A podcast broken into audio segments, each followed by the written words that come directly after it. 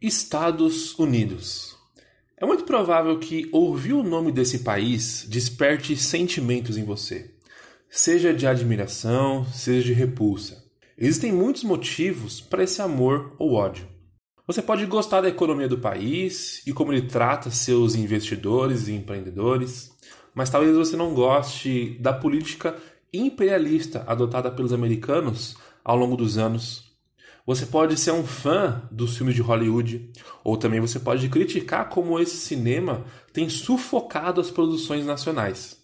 Enfim, os motivos são variados, mas hoje eu quero voltar ao início da história desse país para te mostrar como o mito do homem americano influencia os Estados Unidos e o mundo até hoje. Eu sou Victor Alexandre e fica comigo que começa agora um História em Fontes.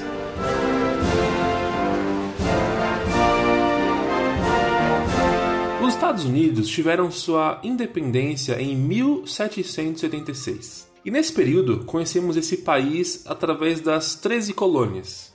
É um termo que muito provavelmente você já está acostumado a ouvir. Hoje nós vamos analisar qual foi a política que, no período de 70 anos, permitiu que esse país saltasse de 13 estados, ocupando uma área de 830 mil quilômetros quadrados, e passou a conquistar um território de mais de 9 milhões de quilômetros quadrados. Esse crescimento se deu pela conhecida expansão para o oeste. Como já falamos no programa sobre memória, se você não ouviu, escuta lá. Esse crescimento para o oeste também significou um extermínio de diversas etnias indígenas, que hoje nós só conhecemos pelas caricaturas dos filmes de Bang Bang. A historiadora Mari Junqueira, quando escreveu seu livro Estados Unidos, A Consolidação da Nação, nos explica que existia um mito, ou seja, um imaginário que motivava essa corrida para o oeste um tipo de pensamento que se desenvolveu para impulsionar a conquista e explicar para o restante do país e para o mundo quem era o homem norte-americano. Existia uma imagem de que ele era um homem novo, um indivíduo totalmente autônomo, determinado e ativo, oposto do europeu. Esse tipo de pensamento ficou conhecido como o Adão americano, um tipo novo de homem sem amarras do velho continente, esse país a ser desbravado seria o campo ideal para mostrarem como o norte-americano era diferenciado dentre todos os homens. Esse mito se provava na prática porque mais de 4 milhões de pioneiros atravessaram os Apalaches com o objetivo de povoarem os territórios do oeste recém-conquistados. Esse imaginário atraiu homens de diversos países da Europa, que eram seduzidos pela notícia de que nos Estados Unidos haveria uma, a possibilidade de adquirirem terra farta e barata. A sociedade daquela época acreditava que nos Estados Unidos um novo tipo de homem era forjado, não só independente da Inglaterra, mas também do passado.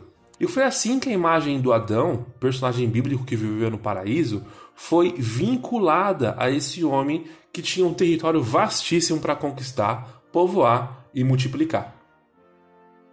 Além do Adão americano, um outro conceito da época que precisamos entender para compreendermos esse país hoje é o chamado Um Destino Manifesto.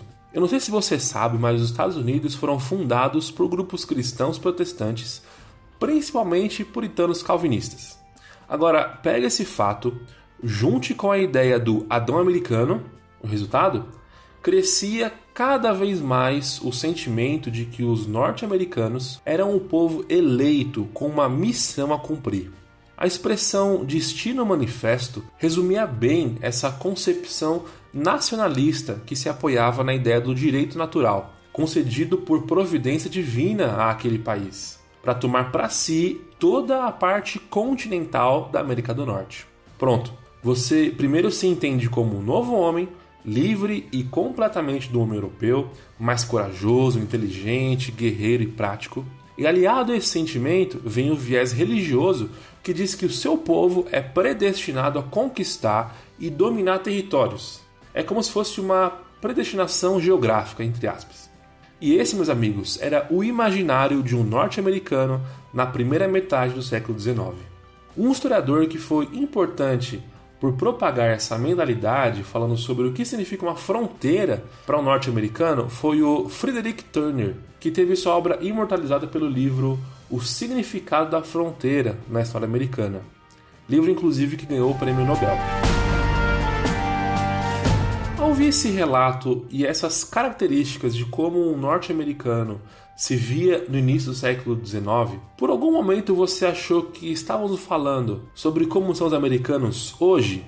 Se sua resposta foi sim, você não está sozinho.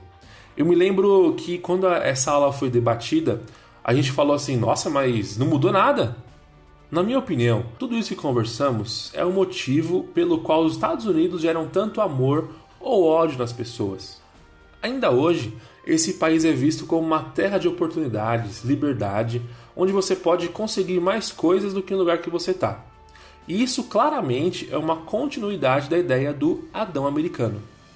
Mas em contrapartida, a política do Destino Manifesto fez com que os Estados Unidos se vissem como os xerifes do mundo, tendo bases militares em diversos países do mundo atualmente.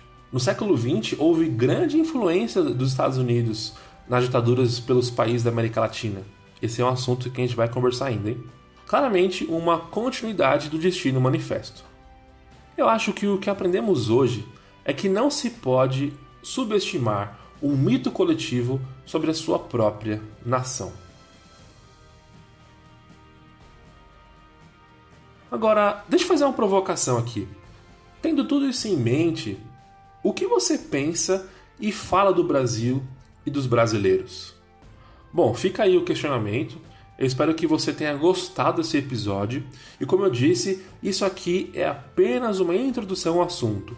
Você pode e deve buscar mais sobre isso. Para isso, deixa eu te mostrar algumas indicações aqui. A primeira indicação é um livro que foi usado para produzir esse roteiro, produzir esse programa, que se chama Estados Unidos: A Consolidação da Nação, da professora Mari Junqueira. O segundo livro é do historiador Leandro Carnal, né? Ele é muito conhecido, que chama História dos Estados Unidos. Eu quero indicar também um filme, se eu não me engano, tá na Netflix, tá? Mas é o filme O Regresso. É aquele filme que deu o Oscar pro DiCaprio, finalmente, né? Uh, o pano de fundo desse filme é justamente essa expansão pro oeste.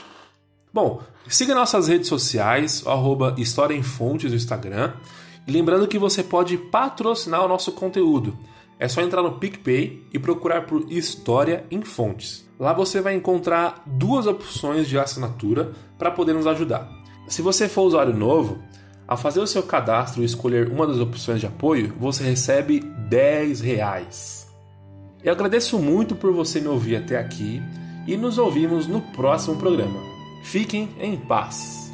Fui!